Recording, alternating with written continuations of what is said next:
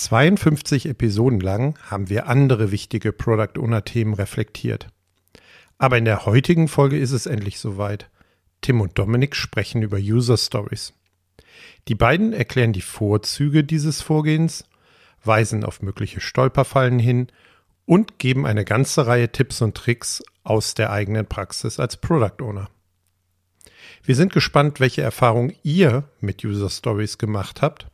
Kommentiert daher gerne in LinkedIn oder Instagram unter dem Beitrag zu dieser Folge. Wir erhoffen uns dadurch spannende Diskussionen und neue Impulse. Und nun viel Spaß!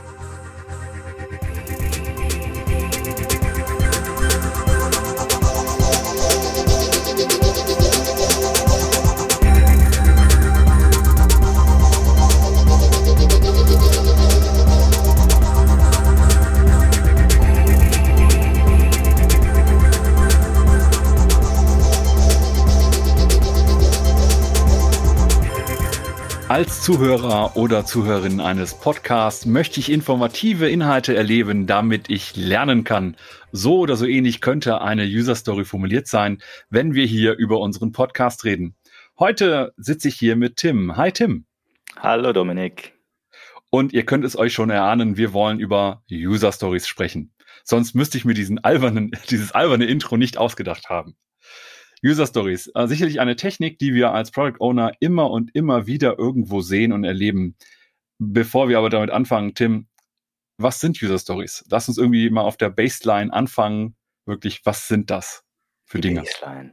Ja, ich, ich würde es einfach erstmal übersetzen. User Stories, Benutzergeschichten. Und das trifft es eigentlich schon ganz gut. Das sind letztlich Beschreibungen von Funktionalitäten, die User, also Nutzerinnen und, oder Kundinnen ähm, eines Systems Wert schaffen, so würde ich es immer sagen. Also durch Benutzung eines Systems, einer Lösung, um es mal ganz offen zu sagen, entsteht ein Mehrwert oder ich formuliere es auch gerne, entsteht eine Wirkung. Und das beschreibt eine User Story. Und User Stories sind, um das vielleicht noch zu ergänzen, so Sachen, die wir oft in Backlogs finden, also in so Product Backlogs, so als Anforderungs, ich sag mal Instrument, um jetzt nicht zu sagen als äh, Anforderungsdokumentation oder ähnliches, da kommen wir sicherlich noch gleich zu. Bevor wir jetzt aber noch weitergehen, wir haben gerade darüber gesprochen, was sind User Stories? Wie können wir das vielleicht auch von anderen Sachen abgrenzen? Also wo würdest du sagen, das sind User Stories nicht? Ich setze nochmal an der ersten Frage zunächst ein und sage, was sind User Stories? Sie sind vor allem ein Anlass zum Gespräch. Und umgekehrt heißt es dann, User Stories, die irgendwie nicht zum Gespräch führen, nicht zum Austausch, nicht zur Konversation, sind eben keine User Stories. Konkret etwas, was nur aufgeschrieben ist, also eine kurze Spezifikation nach dem Motto, steht da in dem und dem Tool drin, oder steht hier auf der Karte, egal, brauchen wir nicht drüber reden, ist da alles drin beschrieben. Das ist für mich keine gültige User Story, weil es eben nur so einen ja, schriftlichen Handoff dann bedeutet und damit sämtliche Möglichkeiten zu Missverständnissen und so weiter eröffnet. Aber User Stories sind schon ein Instrument, mit dem wir irgendwie gemeinsam an irgendetwas arbeiten wollen, also unsere gemeinsame Energie auf irgendetwas ausrichten wollen. Aber es ist eben nicht das äh, umfangreiche und äh, umfängliche Instrument, um zu sagen, hier dokumentiere ich alles exakt das, was gemacht werden soll, sondern es ist bewusst etwas offen gestaltet, damit man drüber spricht. Äh, genau, ich würde halt auch äh, nie sagen, wir müssen User Stories schreiben, sondern wir müssen User Stories formulieren und dann mit User Stories arbeiten. Und arbeiten heißt dann eben darüber ins Gespräch kommen, sie verfeinern, ein gemeinsames Verständnis entwickeln. Ist das auch so der Hauptgrund, weshalb wir User Stories machen? So ein gemeinsames Verständnis entwickeln? Oder gibt es noch daneben andere Gründe, warum wir User Stories machen? Wir müssen eben ein gemeinsames Verständnis entwickeln. Das kann man eben schriftlich beginnen. Schriftlich heißt aber auch visuell. Also alles, was ein besseres äh, gemeinsames Verständnis in der Gruppe auslöst. Man spricht da ja ganz gerne von dem gemeinsamen mentalen Modell. Zeichne ich als User Story. Und das heißt, wir können was zeichnen. Wir können auch, ja, Grafik, also auch technische Visualisierungen drin haben. Wir können was beschreiben. All das ist für mich eine User Story. Ist es für dich mehr? Also durch das Versprechen der Kommunikation untereinander, dass wir uns durch das Format einer User Story versprechen, wir reden jetzt mal drüber und schaffen es, das gemeinsame Verständnis, du hast gerade gesagt, das mentale Modell äh, angleichen. Das ist für mich tatsächlich der Hauptmehrwert von User Stories. Also eigentlich könnte eine Story vollkommen leer sein, wenn da nur ein Titel steht, solange ich dann weiß, wir reden darüber, wir dokumentieren irgendwie darüber und kriegen dann dieses gemeinsame Verständnis klar äh, verstanden. Deswegen hinter auch, das reden wir nochmal drüber, über äh, sowas Planning Poker oder ähnliches, um zu wissen, ja, wir haben ein gemeinsames Verständnis erlangt. Das kann dann auch grafisch sein, das wäre für mich auch gefallen. Also, also das. Vielleicht kann man auch ergänzen, es ist nicht nur das Versprechen zu einem Gespräch, sondern andersrum auch die Erinnerung an ein Gespräch. Also eine User Story kann für mich auch einfach nur ein paar Stichworte sein, die uns an unser Gespräch erinnern, helfen. Und das kann dann auch Kraut und Rüben sein, sage ich immer. Ne? Also manchmal so, ja, das ist halt ein bisschen Deutsch, ein bisschen Englisch, ein bisschen äh, ausführlicher Satz, mal nur ein Stichwort. Also das soll kein Literatur-Nobelpreis gewinnen. Hauptsache, wir denken wieder dran, was wir besprochen haben und äh, erinnern uns dieser, dieses gemeinsamen mentalen Modells, also dieses gemeinsamen Verständnisses des Nutzerproblems. So im Rahmen mit äh, User Stories, wenn wir uns mit dem Thema so ein bisschen beschäftigen, kommt man irgendwann an drei magischen Cs vorbei. Den CCC. Das ist jetzt nicht der Chaos Computer Club, sondern was anderes. Tim, was kann ich mir unter CCC vorstellen? Das geht auf Ron Jeffries zurück, einer der ja, Urväter der agilen Szene und äh, Mitbegründer des agilen Manifests auch. Der hat 2001 eben User Stories beschrieben aus der XP-Perspektive, also Extreme, Extreme Programming, daher kommen sie. Also hat nichts mit Scrum zu tun, so primär, auch wenn es sehr viel jetzt im Scrum-Framework inzwischen zwar genutzt wird und häufig genutzt wird, aber das muss man vielleicht auch nochmal sagen, nirgendwo in Scrum steht drin, dass man mit User Stories arbeiten muss oder sollte. Es ist halt eine agile Praktik, wie erwähnt, die eigentlich aus dem Extreme Programming herkommt. Und Ron Jeffries hat eben dieses schöne Kürzel CCC für Card Conversation und Confirmation geprägt. Und was heißt das jetzt? Also, was heißt Card zum Beispiel? Card steht dafür, dass das Verständnis dieser Story beschrieben werden kann und damit eben einen Gesprächsanlass bietet.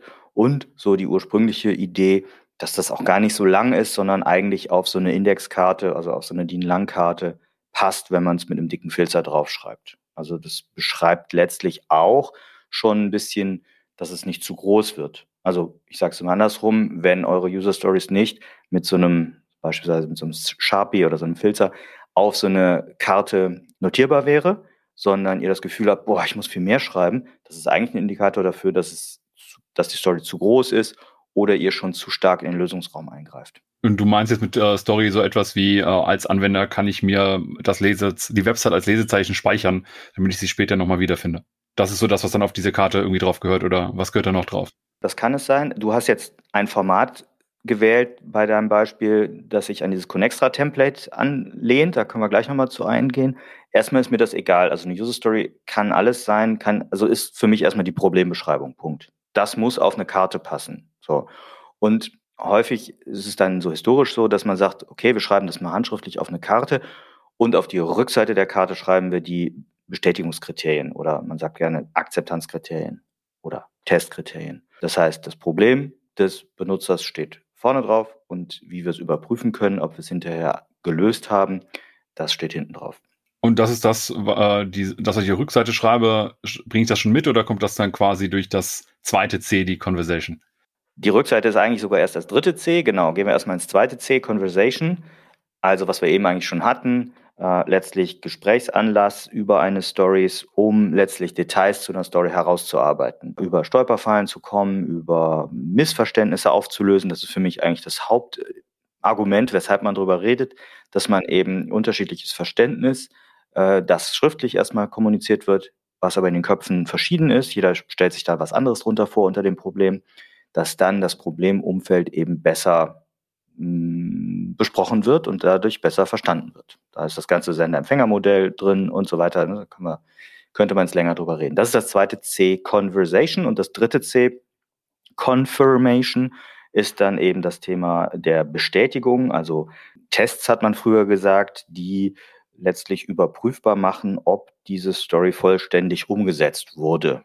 Ich würde es halt beschreiben an, lass uns überprüfbar machen, ob die Story, nein, ob das Problem damit gut genug gelöst ist. Okay, verstanden. Also bei den ganzen Sachen mit dem Schreiben hatte ich jetzt aber auch so verstanden, ich kann da eigentlich auch andere Sachen reinpacken und nicht nur schriftliche Sachen, oder? Absolut. Also es spricht überhaupt nichts dagegen, in einer Story dann zum Beispiel zu verweisen auf bereits bestehende Sachen. Also nehmen wir mal an, ich habe hier Designrichtlinien oder was, ne, auf die ich verweisen kann oder schon fertige Architekturen, technische Architekturen etc. Natürlich kann ich auf irgendwelche ja, Dinge verweisen, die woanders schon beschrieben sind. Die muss ich um Gottes Willen nicht jedes Mal neu schreiben. Und bestimmte andere Sachen sind auch allgemeingültig, zum Beispiel in der Definition of Done festgehalten. Also in der expliziten eigenen Story kommt dann eben das rein, was dieses Problem letztlich einzigartig macht. Ich hatte gerade schon ein Template genutzt, um quasi diese, die Vorderseite irgendwie zu formulieren. Du hast gesagt, dass das Connextra Template. Kannst du mir dazu etwas erzählen? Weil ich musste mich tatsächlich gestehen, ich nutze User Story schon ziemlich lange, aber ich habe äh, den Begriff Connextra Template erst vor nicht allzu langer Zeit zum ersten Mal gehört. Ja, letztlich ist es auch egal, ob man weiß, wie das Ding heißt, aber das, was landläufig so als User Story ja dann immer verstanden wird im ersten Moment, ist dieses, ist dieser Dreiklang aus als so und so Nutzerrolle möchte ich das und das, damit ich jenes und welches. Also diese drei Zeilen, die dann so gerne as uh, I want to, so that benannt werden. Das geht eben auf die Firma Conextra zurück, die eben in den 90er, Ende der 90er Jahre eben dieses Format für sich entwickelt haben, weil es ihnen half, diese User Stories, die Kunden-Nutzerprobleme am besten zu beschreiben. Und das hat sich dann, ich würde mal schätzen, so ab 2006, 2007, weil es auch gerade Jeff Patton dann so in der Zeit ab 2005 immer mehr populär gemacht hat, sehr stark durchgesetzt. Bis dahin, dass heutzutage viele leider dieses Template als das heilsbringende User Story Template verstehen. Das ist es explizit nicht. Das hat auch seine Probleme. Können wir gleich ins Detail mal reingehen. Aber das ist so Common Sense. Also ich war, würde mal behaupten, 90 Prozent aller Teams, die mit User Stories arbeiten, nutzen diesen Aufbau. Wäre auch meine Beobachtung. Also auch tatsächlich, ich nutze das selber sehr strikt, vielleicht manchmal auch. Und auch schon seit Anfang an, also irgendwie seit zehn Jahren. Ich weiß, äh, als ich zum ersten Mal eine PO-Rolle übernommen habe, war so meine erste Aufgabe, hier sind irgendwie, ist ein Anwendungskonzept, übersetzt das mal in User Stories. Und ich war so vollkommen überfordert und habe ewig lange Sätze auch geschrieben, damit irgendwie alles, was da an Informationen drin ist, noch reingehörte. Äh, und hast irgendwie versucht, in diesen Dreiklang aus dem Wer, was, warum irgendwie reinzubringen. Und es war natürlich, es war totaler Mist. Es war mega Müll, äh, weil es natürlich noch null zu Kommunikation eingeladen hat, außer zu vielleicht, was meinst du mit dem ganzen Kram? Mhm. Also es gibt dann eben auch Beisp Be Fotos im Netz zu finden über das Connextra Template. Die haben dann wirklich so eine so, so Story Cards, Connextra Story Cards gedruckt auf so, ich weiß nicht, was das war, DIN A5 oder so Karten. Und dann haben sie da definiert, okay, das Ganze muss eben einen guten, kurzen, griffigen Titel haben.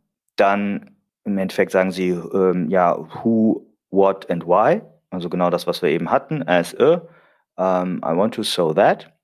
Und eben auch, das finde ich ganz spannend, so ein Conversation Starter haben sie das genannt. Also so eine kleine Anmerkung letztlich. Also gerade dieses So That ist so dieses Conversation Starter, um auch dagegen zu treten als Team, sagen, Moment, äh, ist ja schön, dass du das bestellst, aber kann man das dann auch nicht anders, einfacher mh, hm, herstellen? Also im Endeffekt die Lösungsdiskussion zu starten, ob wir nicht eine einfachere Lösung für dieses Kundenproblem haben können. Was ich jetzt ganz spannend finde, du hast gerade noch äh, gesagt, einen kurzen Titel, was ich witziger, also ich finde, das siehst du in einigen Büchern auch, das siehst du auch in einigen Kursen, wenn dann irgendwie ein Backlog angezeigt wird, wo User Stories drin sind, dann steht da zum Beispiel auch in Jira oder ähnlichen Systemen immer als Titel schon dieses Connextra Template. So, as a user, I want to. Und ich finde das extrem unübersichtlich und ich finde es, ich bin dazu übergegangen, auch zu sagen, das mache ich gar nicht. Ich schreibe immer einen kurzen Titel. Ich schreibe lieber da eben hin, Dateien umbenennen können, anstatt as a user, I want to change the name of the file und so weiter. Weil damit kann ich viel besser arbeiten in dem, im Backlog-Management. Auf jeden Fall. Also ich, ich nenne dann immer das Beispiel, stellt euch vor, stellen wir uns mal vor, wir sind wieder alle im Büro und arbeiten collocated an einem Ort und stehen vor einem physischen äh, Scrum-Board als Beispiel und haben da eben solche, hätten da solche Karten hängen. Dann möchte ich bei einem Daily Scrum ähm, auch mit 1,50 Meter Abstand oder zwei Meter Abstand die Karte direkt erfassen können. Das heißt, das ist genau dieser Kurztitel, der prägnant ist und der mich sofort erinnert, was hinter der gesamten Geschichte, die wir gemeinsam besprochen haben, steckt. Und wenn wir das an den technischen Tools, wie jetzt gerade erwähnt Jira haben, äh, hilft das halt viel mehr als am Anfang halt so einen langen, meist dann gleichförmigen Satzaufbau, wie du es gerade gesagt hast, drin zu haben. Also für mich gehört, wenn wir mit diesem Connextra Template arbeiten, gehört das in, wie nennt sich das bei Jira, in Body oder in die Description des, der, der mhm, Story rein. Um, und, und gut und schnell unterscheidbar eben in den Subject oder wie es heißt oder Title der Story, ähm, kurz und knackig, was es darstellt. Und das äh, hilft auch total im Backlog Refinement, schnell in die Konversation zu kommen und nicht so, äh, mach erstmal auf, was dahinter steht. Also das wäre für mich immer so ein kleiner Lackmustest. Wenn ich in der Backlog-Liste in Jira zum Beispiel einfach nur drüber gucke, muss ich sofort an dem Titel einen Erinnerungsfunken im Kopf haben. Ah, das war das, darum geht's. Und nicht erst immer alles das aufmachen müssen, um dann zu kapieren, was da überhaupt dahinter steckt. Was ich noch ganz gerne mache, ist bei dem Titel darauf zu pochen, ein Verb mit einzufügen wenn es denn, wenn es denn irgendwie geht. Aber nicht zu sagen Dateiverwaltung, sondern wenn, dann geht es eben um Dateien verwalten können oder Dateien verwalten. Weil mir das dann mal mehr hilft, äh, aus Nutzerperspektive zu verstehen, welche Möglichkeiten erschließen sich durch diese Story, wenn ich sie umsetze. Ja, kann ich unterstützen. Mache ich gerade beim Story Mapping auch so ähnlich. Muss man sich ein bisschen dran gewöhnen. Also diesen Muskel muss man etwas trainieren, aber finde ich hilfreich. Ich hätte noch einen anderen Tipp, ähm, gerade weil wir an Jira ja vorbeigekommen sind. Das Thema Akzeptanzkriterien. Was ne, im, im, in der originalen Idee auf der Rückseite dieser Karte stand und in Jira dann natürlich auch irgendwie seinen Platz finden muss. Ich würde es niemals in das eigene Feld Akzeptanzkriterien von Jira eintragen, sondern mit in die Description ins Ende, weil es manche Ansichten gibt in Jira oder gab, die dieses Akzeptanzkriterienfeld nicht so in der Schnellansicht gezeigt haben. Und dann sind die Akzeptanzkriterien sozusagen nicht sofort sichtbar und das ist für mich wieder dysfunktional, um ein gutes Gespräch darüber zu führen. Denn da möchte ich mal reingehen. Ich habe das ganz gerne so in so Trainings, dann habe ich so diesen Aufbau der User Stories erklärt und dann zeige ich den Leuten eine Story. So aus dem Kopf jetzt gerade mal gesagt, als äh, Führungskraft möchte ich die Anwesenheiten des Teams planen, möch, möchte ich einen sozusagen einen, äh, war das, eine Urlaubskalender haben, damit ich die Anwesenheiten eines Teams, meines Teams planen kann.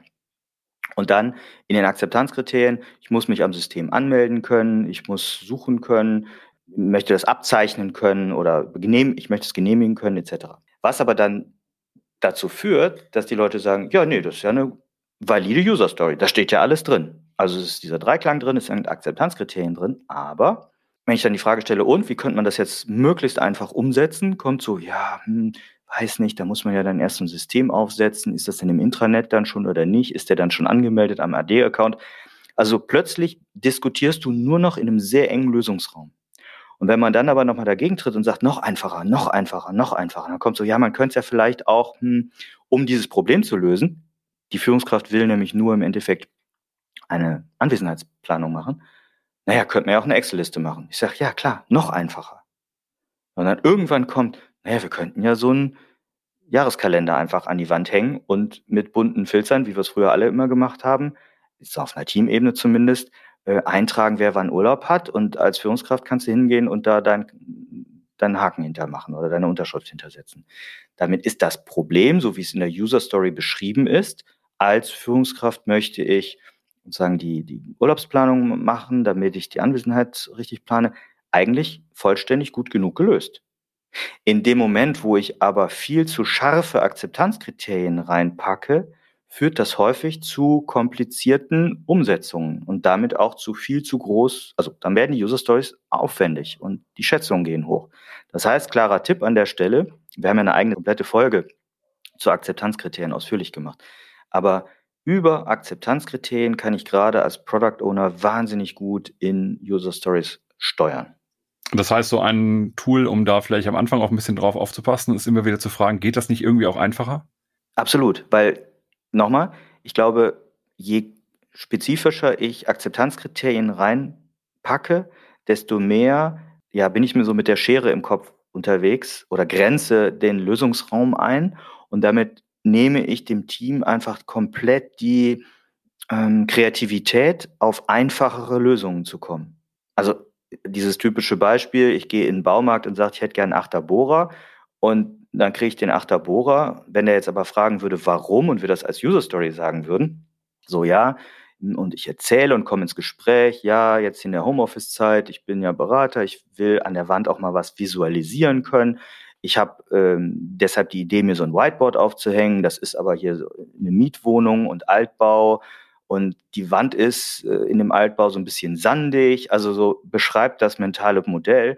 Und dann kommt, naja, vielleicht, mh, hm, die Idee mit dem Achterbohrer ist vielleicht gar nicht so gut. Das hält doch dann gar nicht das schwere Whiteboard. Oder man kommt dann noch weiter und sagt, vielleicht ist es gar kein Whiteboard, vielleicht, oder wir stellen das Whiteboard auf Rollen. Oder wir nehmen so eine äh, Whiteboard-Klebefolie, die ist doch viel besser, weil Mietwohnung ist ja reversibel. Oder wir hängen irgendwas von der Decke. Also plötzlich kommst du in die Diskussion im Lösungsraum und das ist für mich eben das Killer-Feature einer User Story, dass genau solche Diskussionen entstehen und nicht so, hey, liefer, liefer mir einen Achterbohrer oder jetzt in der Software liefer mir die und die Funktion. Ich habe jetzt verstanden, die Conversation muss halt offen sein. Ne? Also die, die Kommunikation dazu sollte ich als Product Owner nicht zu sehr einschränken, indem ich vor alles schon durchdefiniert habe oder auch schon Bestandteile klar äh, runtergerissen habe, so dass wir halt noch drüber sprechen können. Und letztendlich geht es darum, einen Mehrwert für Nutzer oder Nutzerinnen zu erzeugen, ne, so mehr im Sinne auch von Outcome statt Output, um das, wenn ich das rein beschreibe, und das finde ich ist immer so ein bisschen der Vorteil von diesem Why wenn ich das Y mit reinschreibe. Das heißt, selbst wenn ich jetzt äh, relativ neue Teams oder auch neue Product Owner dabei begleite, so etwas zu machen, sage ich, was du auf keinen Fall weglassen solltest, ist halt das Why, weil es muss immer klar sein, warum machen wir das? Weil nur wenn du das Why klar hast, kannst du auch darüber sprechen, welche Alternativen hätten wir denn, um das Why einfacher zu erreichen. Damit einhergeht eben das Thema in den Akzeptanzkriterien die Wirkung zu beschreiben. Also wenn ich bei dem Beispiel mit dem Whiteboard gerade bleibe, ich akzeptiere die Umsetzung, wenn ich in meinem Homeoffice an der Wand visualisieren kann. Ob es am Ende ein Whiteboard ist oder eine andere Lösung, ist mir egal. Hauptsache, ich kann quasi in großem Umfeld da visualisieren. Und ich akzeptiere die Lösung, dass es reversibel ist bei Auszug, so dass ich nicht die ne, ganze halbe Wand zerstört habe oder etwas so stark da angeklebt habe, zum Beispiel, dass ich es nicht mehr wieder runterkriege. Das ist für mich so das Wirkungsthema. Das, und da nochmal, ne, ich glaube, Akzeptanzkriterien ist viel, viel wichtiger als die Formulierung der User Story an sich. Mhm. Dieses Template von Connextra hat ja auch vorne noch den Nutzer drin oder die Nutzerin. Wie gehst du damit um? Also was ist da für dich so der Hauptinhalt? Also ich nutze das gerne für Personas zum Beispiel, um da Personas reinzuschreiben. Dann sind dann Persona-driven User Stories oder manche nennen sie auch Persona Stories. Ich kann mir aber auch gut vorstellen, dass es da bei dem einen oder anderen Konflikte gibt, wenn ich da eine Nutzerrolle eintrage, ich aber eine Story habe, die eigentlich auch für mehr als eine Nutzerrolle relevant ist. Wie gehe ich damit um? Also überhaupt mit Personas da zu arbeiten, finde ich schon mal super wertvoll. Ich glaube, der größte Fehler, der, ist da, der da oft entsteht, ist, dass dort eher Stakeholder eingetragen werden oder Abteilungen, die irgendwas haben wollen. Oder der zweite Fehler, dass da immer nur steht, als User möchte ich, als User möchte ich, als User möchte ich. Das ist dann auch langweilig. Und vielleicht auch einfach ein bisschen zu reduziert, ne? Ja, und, und, und Jeff Patton sagt ja rund um das ähm, User Story Mapping. Übrigens in dem Buch User Story Mapping ist zwei Drittel des Buches dreht sich um User Stories. Lohnt sich also auch ähm, neben dem, können wir kurz ein paar Literaturthemen reinwerfen, ne? neben dem Hauptwerk von Kent Beck, User Stories Applied, das gibt es inzwischen auch auf Deutsch, ist eben gerade das äh, Jeff Patton Buch zu User Story Mapping. Du meinst das, du meinst das Buch von Mike Cohn? Richtig. Habe ich Kent Beck gesagt? Mike Cohn, richtig, ja. Also daneben eben das Jeff Patton Buch und dann noch für Gojko Acic gibt es ein paar Sachen hier zu Specification by Example. Hm, wo wollte ich gerade hin? Patton. Genau, Patton sagt dann immer Dif Differences that makes the difference. Und so würde ich das jetzt auch auf diese Nutzerrolle mal übertragen. Also wenn ich immer nur User, User, User sage, dann gehe ich davon aus, dass alle User bei mir das Gleiche machen. Ich würde behaupten, dass es in den seltensten Fällen so ist ich habe ja mal Vereinsmanagement-Software verantwortet als Product Owner und da war es eigentlich relativ schön zu machen, auch äh, finde ich immer gut greifbar, weil wir hatten halt Vereinsverwalter, diejenigen, die so im Vorstand sind und so weiter, die halt ihre Vereine anlegen, Mitglieder da anlegen und so weiter. Die Mitglieder aber auch selber, die sich auch einloggen können. Das heißt, äh, an der Stelle konnte ich immer sagen, als Vereinsverwalter möchte ich Folgendes, damit ich das und das kann. Als Vereinsmitglied möchte ich Folgendes, damit ich das und das kann. Dann hatten wir eine Administrationsoberfläche, die wir selber für uns gebaut haben, um bestimmte Bereiche, wie zum Beispiel allgemeine News in dem Portal und so weiter einstellen zu können. Da äh, konnte ich dann reinschreiben, als Administrator möchte ich, weil das eine Nutzerrolle von unserem Produkt war. Ich konnte also immer aus der verschiedenen Perspektive sprechen.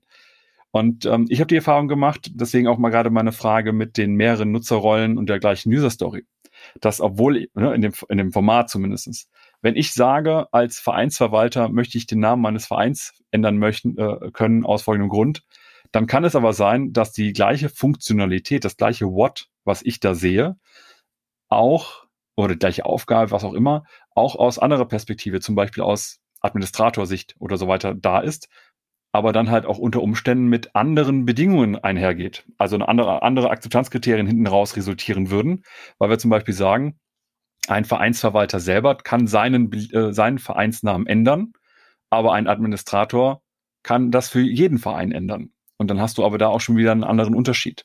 Vielleicht gibt es sogar inhaltliche Restriktionen, dass du sagst, der Vereinsverwalter darf nur bestimmte Sachen eingeben. Also es gibt zum Beispiel einen Filter auf Schimpfwörter oder ähnliches. Aber dieser Filter muss beim Administrator nicht da sein, damit du, wenn du irgendwie eine falsche Erkennung hast, immer noch sagen kannst, zur Not kann das der Administrator übersteuern.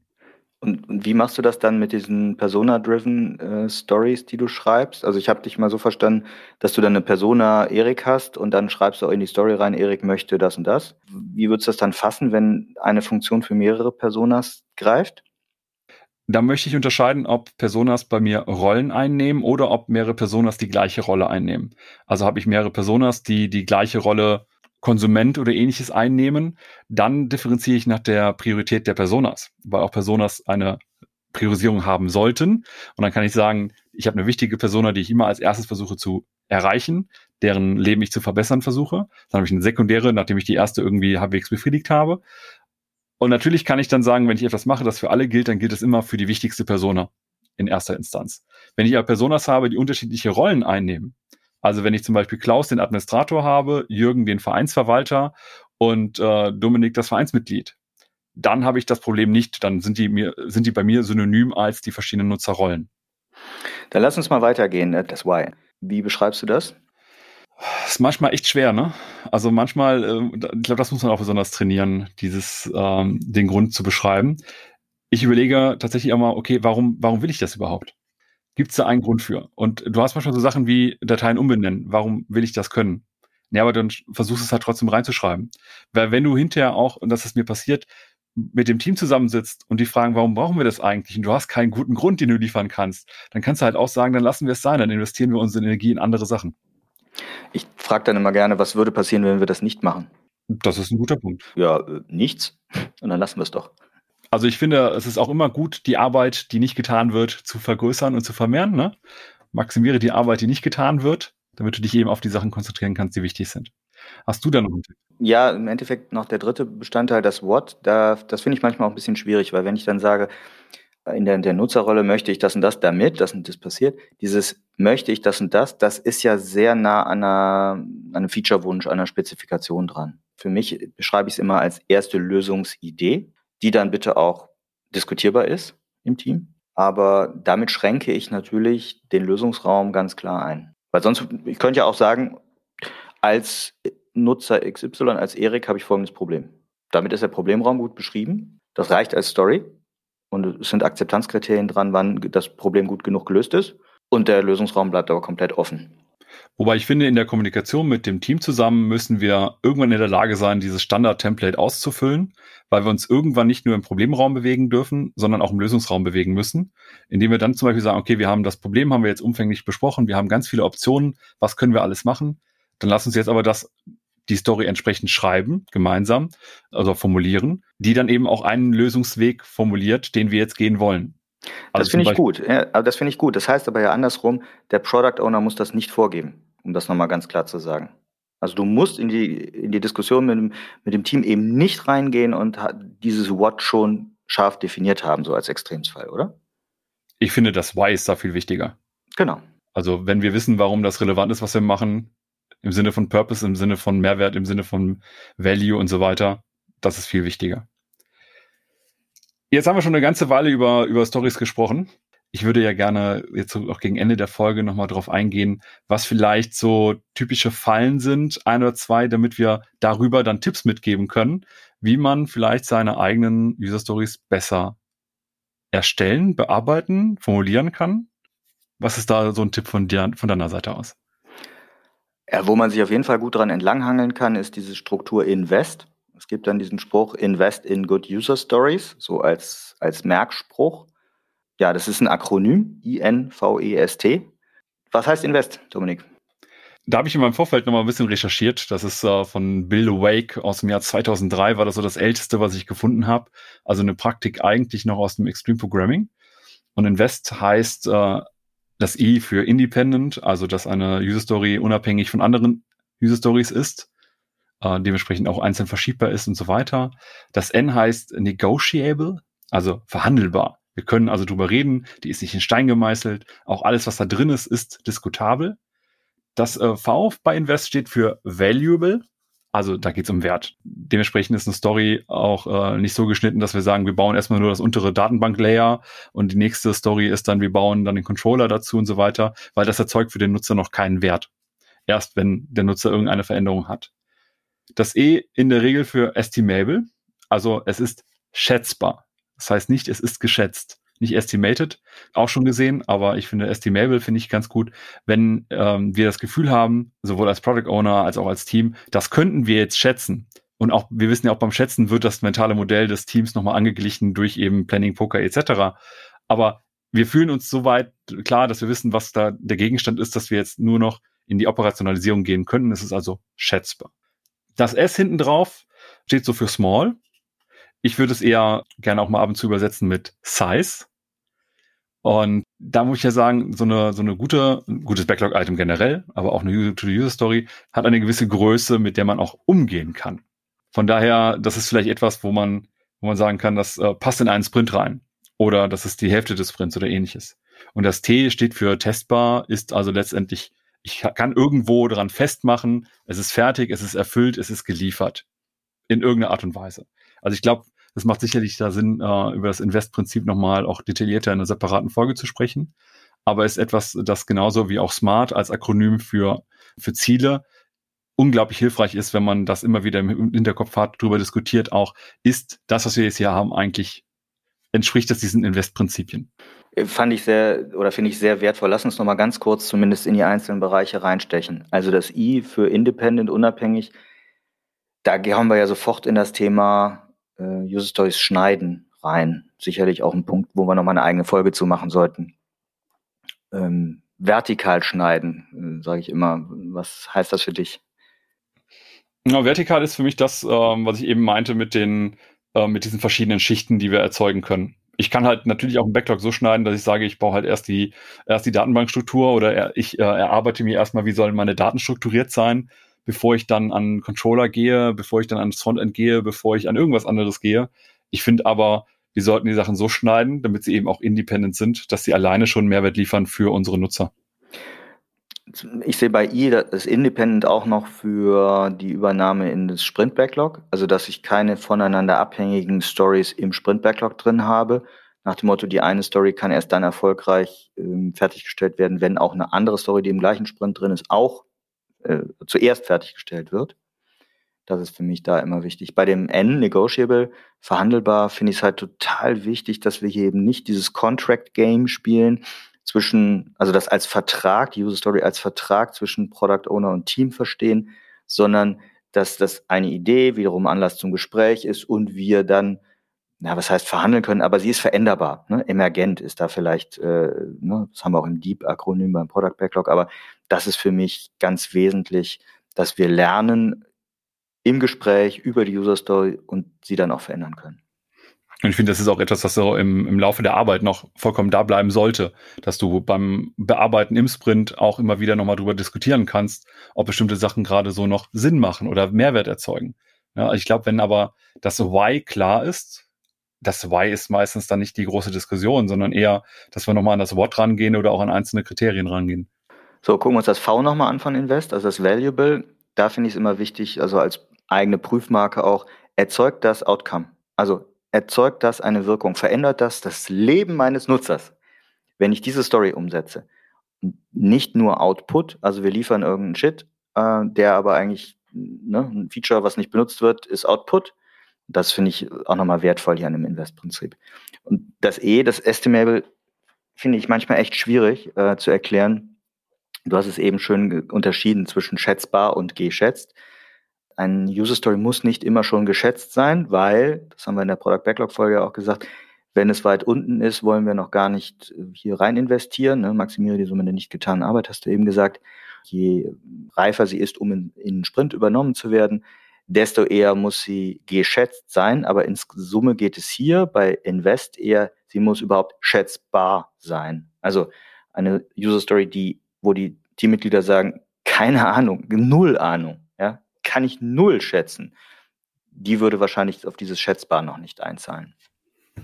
Oder auch einfach Sachen, wo noch viele Unbekannte bei sind, dass man sich auch erstmal um diese Unbekannten kümmert. Also wenn man zum Beispiel gar nicht weiß, ob das Why wirklich relevant ist. Vielleicht muss man dann einfach vorher eine Aufgabe äh, als Team bewältigen, um herauszufinden, ob das überhaupt einen Wert erzeugt. So bei S, Small, sind wir natürlich direkt in der Diskussion, was ist eine Story, was ist ein Epic. Wollen wir jetzt auch, glaube ich, nicht so tief reingehen. Also für mich äh, ganz kurz gesagt, ist ein Epic ist eine große User Story. Weil wenn ich eine Story wiederum splitte, kommen da auch wiederum nur Stories raus. Hast du da einen anderen Blick noch drauf? Also ich sehe es recht ähnlich. Ich finde halt, wenn eine Story so groß ist, dass sie eigentlich mehrere funktionale Mehrwerte liefert. Also wenn ich zum Beispiel sage, als Anwender möchte ich meine Dateien verwalten können, damit ich Ordnung, weil ich Ordnung liebe und die auch in meinen Dateien haben möchte, dann ist das für mich ein Epic, weil das halt irgendwann im Operationalisieren in verschiedene User Stories runterbricht. Aber ich finde, so ein Epic unterscheidet sich nur durch die Größe von einer normalen User Story. Ist also eigentlich für mich eine User Story. Und in der Regel ist sie so groß, dass sie nicht in einem, einem Sprint reinpasst, sondern mehrere Sprints umfasst, so alleine an, an Dauer, an Arbeit etc. Und ähm, ich breche sie halt tatsächlich runter. Das ist ein, ein Epic jetzt, okay. Ein Epic. Ich breche ein Epic in User Stories runter, um sie besser behandeln zu können. Und dann gehen wir mal auf die Story, auf gute User Stories haben wir ja gesagt, invest in good stories, äh, in good User Stories. Wie groß sollte denn eine User Story sein? Also ich glaube, die Standardregel ist erstmal, eine User Story muss in einen Sprint oder eine Iteration reinpassen. Viel besser finde ich es, und das äh, habe ich mir irgendwann früh irgendwo abgeguckt, so ein Sprint hat eine Größe. Keine Ahnung, wenn du jetzt mit Story Points zum Beispiel arbeitest und äh, du hast eine Standard Velocity von 30 Story Points, dann würde ich zum Beispiel empfehlen, nur Stories mit maximal 13 Story Points reinzunehmen also keine 20er äh, Story oder sowas reinzunehmen, weil die dann so groß ist im Verhältnis zur gesamten Arbeit, dass das Risiko, dass da noch zu viel Unbekannte drin sind, eigentlich recht hoch ist. Mein, meine Tendenz ist immer, maximal die Hälfte eines Prints darf eine, ein einzelnes Thema ausmachen. Gut, und das T in Invest Testable finde ich nochmal also zu den Akzeptanzkriterien hatten wir eben einiges gesagt, da brauchen wir jetzt nicht nochmal reingehen. Aber was ist denn an der Stelle eigentlich mit den ganzen nicht funktionalen Anforderungen wie, und, seinen, und ihrem Verhältnis zu User Stories? Also hm, Sachen wie Sicherheit, Geschwindigkeit, äh, User Experience, äh, also nach dem Motto, kommen die Nutzer mit der Navigation zurecht oder nicht. Wie packst du die in, in User Stories rein? Gar nicht. Gar nicht. Du hast halt letztendlich sind äh, nicht funktionale Anforderungen, gehören für mich äh, irgendwo in eine Art DOD rein. Du kannst halt am Ende immer nur sagen, wir werden am Ende folgendes Messbares fertig haben. Und das heißt, du kannst natürlich sagen, wir machen ein Design und das Design wird von mindestens 50 Nutzern als äh, oder bei Befragung von 50 Nutzern als schön empfunden und bewertet. Dann könntest du sagen, okay, das hat jetzt irgendwie die visuelle Ästhetik als äh, nicht funktionale Anforderung erfüllt. Aber eigentlich musst du es halt immer irgendwo verproben. Was viel besser funktioniert, ist halt zu sagen, am Ende des Sprints haben wir ein, ein Design gemacht, das unseren Richtlinien entspricht oder von dem wir glauben, dass es gut ist. Ich würde das testen bei so etwas, und das hast du bei nicht funktionalen Sachen immer, dass du testen musst, eher nach hinten raus verschieben. Bei Geschwindigkeit ist das so ein ähnlicher, äh, ähnliches Thema.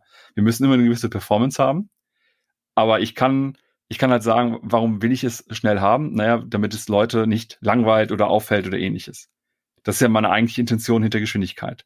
Ich operationalisiere das aber, indem ich zum Beispiel sage, mein System muss innerhalb von 200 Millisekunden auf jede Anfrage reagieren. Und wenn es mit einem Ladebalken ist, ist ja vollkommen egal. Nur ich klicke und es passiert was. Bei 200 Millisekunden kann ich auch sagen, das wird als direkt wahrgenommen. Ne, es passiert direkt was. Auch wenn es dann sagt, ich arbeite, ich arbeite, ich arbeite. Aber das ist halt ähm, diese Quantifizierung von erstmal nicht leicht zu äh, quantifizierenden Werten. Genauso wie ich sagen kann, äh, gute UX, was heißt gute UX? Keine Ahnung, müssen wir als Team erstmal festlegen. Und ab wann ist das dann gut? Also wenn ich zum Beispiel auch, wir wollen ja auch noch irgendwann ein Streitgespräch über ein NPS führen, aber auch da kann ich ja fragen, ab wann ist denn mein NPS-Wert gut? Ne? Ist der schon mit 20, 30, 40, 50? Wann ist der gut? Das muss man irgendwann für sich erstmal klären. Und danach hast du dann immer diesen Unterschied, äh, einen relativ wichtigen, zwischen Sachen, die ich direkt testen kann, die ich also auch in Testkriterien aufschreiben kann und sagen kann, okay, ähm, folgende Sachen sind möglich oder nicht möglich, kann Haken dran setzen und andere Sachen, die brauchen etwas länger. Ja, so Lagging Indicators, wo du halt sagen kannst, dafür mache ich vielleicht noch eine Befragung. Dafür mache ich für Sicherheit, ich mache noch einen Pentest. Ja, das finde ich wichtig, weil eigentlich also nein, nicht eigentlich. Wir, wir wissen ja, User Stories wollen wir in einer Iteration, also in Scrum, dem Sprint, abschließen. Und jetzt haben wir eben diese Leading versus Lagging Indicators. Also Leading Indicators heißt, das ist relativ direkt bemerkbar und messbar, dass sich was verändert hat. Lagging ist eine zeitverzögerte Auswirkung. Und das war das, was du ja gerade so ein bisschen im Beispiel angerissen hast. Wie gehe ich denn mit solchen Lagging Indicators um, also mit User Stories, die sich nicht innerhalb des Sprints schon direkt mh, hm, auf ihren Erfolg hin und damit auch auf ihre Akzeptanzkriterien hin messen lassen? Dann würde ich das nicht als Akzeptanzkriterien aufnehmen. Ich mache eine Aufgabe oder eine Story, die eine bestimmte Tätigkeit hat. Ähm, zum Beispiel will ich gucken, vielleicht habe ich jetzt Anforderungen, dass äh, meine Nutzer besonders einfach die Dateien verwalten können. Dann äh, ist das zwar eine Randbemerkung, die ich habe, aber es ist kein Akzeptanzkriterium wir machen das erstmal nach bestem Wissen und Gewissen. Aber ich kann ja ein weiteres Backlog-Item aufnehmen, das dann eben diese Einfachheit auch überprüft. Wo vielleicht im Sinne auch von Refinement hinterher noch rauskommt, wir haben zwei, drei Baustellen, an die müssen wir noch ran. Lass uns dafür weitere Stories aufnehmen. Aber ich würde ich würd das nicht als, als Faktor oder als Kriterium mit aufnehmen, dass eine Story am Ende unbedingt das hat. Gerade wenn ich weiß, dass ich relativ viel Aufwand habe, um das herauszufinden, ob ich das erreicht habe oder nicht. 50 Nutzer befragen oder ähnliches. Ja, hilft mir. Finde ich gut. Dann lass uns langsam auch mal zum Ende kommen. Und ich glaube, was am Ende nochmal ganz wichtig ist, wenn wir über User Stories sprechen, was sind vielleicht so nochmal ein, zwei Tipps, die du mitgeben kannst für Product Owner da draußen, wenn es um den Einsatz von User Stories geht? Erster Tipp, versucht nicht alles aufzuschreiben. Also ich glaube, es ist eine Falle, wenn man versucht, alles in eine User Story zu verschriftlichen und ähm, auch gerade aus Product Owner Sicht alles aufzuschreiben, weil, das hatten wir eben, man verengt den Lösungsraum und man behindert damit Konversation. Man spürt das eben auch sehr stark immer dann, wenn es so heißt, nee, das brauchen wir gar nicht besprechen, das steht alles in Jira drin. Jetzt mal ein bisschen platt, aber so, wenn so Verweise kommen mit, ähm, ach, das ist eigentlich alles da drin, brauchen wir gar nicht so, hat ja jeder gelesen, brauchen wir nicht besprechen. Das ist so ein bisschen der zweite Tipp wenn in einem Backlog Refinement die Leute sagen, nee, haben wir alles verstanden, nachdem wir es gelesen haben, würde ich trotzdem immer das Gespräch anstoßen. Also immer mal sozusagen Verständnisfragen einfach in den Raum werfen, damit auf jeden Fall darüber gesprochen wird. Also für mich muss jedes, zweiter Tipp, mal, jede User Story muss, sollte mindestens zweimal besprochen werden, gemeinsam im Team. Und der dritte Tipp wäre für mich äh, gerade bei der Nutzerrolle aufzupassen, dass ich da nicht zu eng werde. Das hatten wir eben, das dann immer als User, als User, als User. Oder dass im Endeffekt Stakeholder drinstehen, ne, als Abteilung, als Finance-Abteilung möchte ich. Oder dann noch so, so Stilblüten wie als Product Owner möchte ich das und das haben. Oder, das habe ich auch schon mal gesehen, als Middleware möchte ich eine API damit und so. Hast du noch weitere Tipps an der Stelle? Ja, ich glaube, das Thema mit Middleware oder so weiter, das ist, äh, das habe ich schon viel zu oft gesehen, das würde ich auch äh, auslassen. Du musst halt nicht alles im Backlog als User Story schreiben. Und an der Stelle würde ich dann auch eher sagen, lass es vielleicht weg und mach keine User Story, sondern mach eine User Story dann, wenn du einen Nutzer Mehrwert erzeugst. Und deswegen finde ich das Format auch von Connextra total schick mit dem Why. Ich finde auch, das darf man auf gar keinen Fall weglassen. Das habe ich auch gesehen, dass da nur steht, als Anwender möchte ich folgende Funktion, Punkt. Aber ich finde gerade für Diskussion ist das Why extrem elementar und hilft da noch massiv. Noch eine Ergänzung, ähm, auch nochmal als Tipp. Nicht alles im Product Backlog muss eine User Story sein. Wir haben dazu eine eigene Folge ja schon mal gemacht. Also Gottverdammt, versucht nicht alles in das User Story Format reinzupacken. Wenn es einfach nur um technischen Task geht, der zu erledigen ist, dann bitte ist das keine User Story und kann trotzdem Platz im Product Backlog finden. Das Schlimmste, was ich glaube ich mal gesehen habe, war dann tatsächlich ein ganzes Backlog, wo überall drin stand, als Product Owner möchte ich das und das haben. Punkt. wo ich dachte, okay, es ist das nicht klar, warum brauche ich das Ding eigentlich? Und ähm, will ich das als Product Owner wirklich selber haben oder will ich das nicht eher haben, weil meine Nutzer das aus folgenden Gründen brauchen? Und das äh, finde ich, nimmt so ein bisschen diesen Fokus weg. Deswegen mag ich ja auch mein, und das ist vielleicht mein abschließender Tipp, nochmal, ich werde nicht müde, es vorzuschlagen, Personas mit in den Stories zu verwenden, als eben Akteur, den man dann beschreibt, als Nutzerrolle und ähnliches, weil ich glaube, das kann nochmal eine ganze Menge helfen, diese Nutzerperspektive reinzukriegen, um mehr Outcome und weniger Output zu erzeugen. Dann hatten wir jetzt einen richtig intensiven Ritt durch das Thema User Stories über Invest und äh, den drei Cs und das Connextra Template. Tim, vielen Dank, dass du Zeit hattest, mit mir darüber zu sprechen. Danke dir.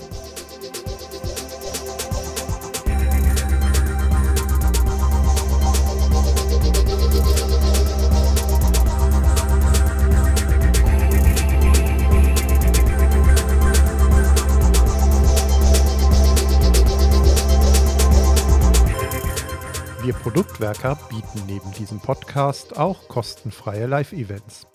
Informiert euch über Termine und Themen, indem ihr uns auf LinkedIn folgt oder euch auf produktwerker.de registriert. Wir freuen uns über eure Teilnahme.